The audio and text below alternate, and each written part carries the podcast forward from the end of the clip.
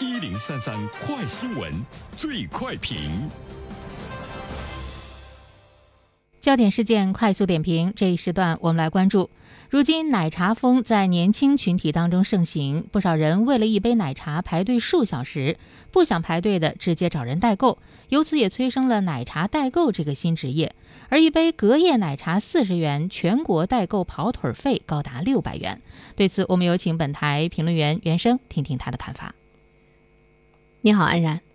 我刚开始看到这个新闻的时候，它的标题呢也是在说这个跑腿费高达六百元，我以为是一条假新闻，特别不相信，也特别不理解，因为我们都知道奶茶它原本的一杯的价格是很便宜的哈，但是你为了喝到它，呃，找人代购，呃，会高达六百元，所以呢，我第一感觉我就觉得有病吧，第二感觉就是有钱。所以呢，对这种现象，是不是我们落后于这个时代了哈？我的感觉就是病加有钱。我们说到的这个全国代购的跑腿费的这个奶茶呢，产自于长沙的一个网红奶茶，呃，茶颜悦色，在全国各地的人都想喝，但是在本地呢又喝不到，怎么办呢？就是寻求呢这个代购。不少的网友呢，在这个杭州，他就能够喝到来自于长沙的奶茶。长沙的人就干起了这个代购的买卖哈，从长沙代购一杯茶到杭州，加上跑腿费呢，价格呢逼近六十元的大关。更有甚者呢，有人花六百元跑腿费，只为了喝一杯产自于长沙的这个网红奶茶。而且呢，不只是杭州哈，它的这个代购服务呢，已经在多地兴起，配送的范围呢，辐射到了全国各地。奶茶的代购价格分别从二十五元到上百元不等，最高我们看到的是六百元，把它称作是这个跑腿费，说它是一个跑腿代购的形式。我们都知道奶茶呢，你是要喝新鲜的，从长沙到杭州再到全国其他的一些地方，那它已经就是隔夜奶茶了。这个隔夜奶茶的味道究竟是什么样的？不知道喝到的人有什么感觉？但是我们会感觉奶茶它现在的这个火爆。就是存在，我们经常会说一句话，说存在就是合理嘛。但是你能够想出它的合理性究竟在哪里吗？到现在为止，我想不出它的合理性究竟在哪里。呃，有人会说，是不是呢？这个生产奶茶的这个店，它在炒作。但是其实呢，我们现在看到呢，在长沙卖这个奶茶的这个店，它是。拒绝代购的，就是这个门店拒绝接单。如果他发现，在呃排队购买他家奶茶的这些人中有代购的话呢，他们是拒绝卖给你的，甚至于他们会限购，就是一个人顶多呢是买两杯啊等等哈。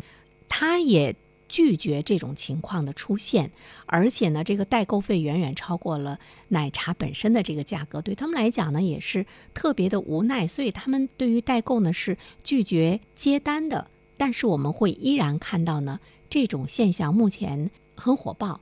呃，当然我们对这种花高价求购的行为表示不理解，但是它的确是存在这样的一些人存在，大部分呢都是年轻人。所以呢，因为它存在嘛，就有合理性。这个合理性究竟在哪里？我们也期待着大家呢去思考。但是呢，它就是催生了一个行业的呃诞生，有一群人靠此呢谋生，那就是呢这个代购，就代购在长沙代购这个奶茶，一个月呢这个收入呢可以呃上万元，他要提前一天来接单，又从杭州乘坐高铁到长沙，这个生意呢是非常的火爆，它可以跨越上千公里啊，供不应求，它的合理性究竟是在哪里？这个我们不得而知啊。但是这种现象能够持续多长时间？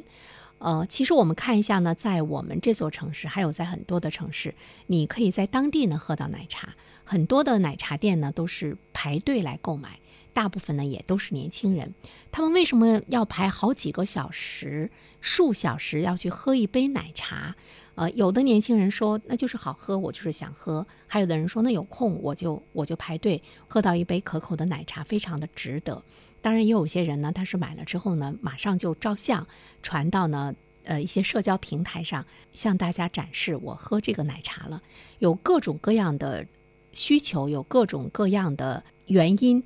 那么在这里面，我们也会看到一有一种社交属性呢，是在这个其中。另外一方面的话呢，就是我们会看到，在现实生活中，大家因为这个好奇。他会有各种各样的这个消费的这个行为，就是好奇，在今天的消费行为中，在未来的消费市场也会呢成为一种现象。你比如说，大家去买那个盲盒，因为你不知道它里面到底是什么，就是因为它的这种好奇性，所以呢。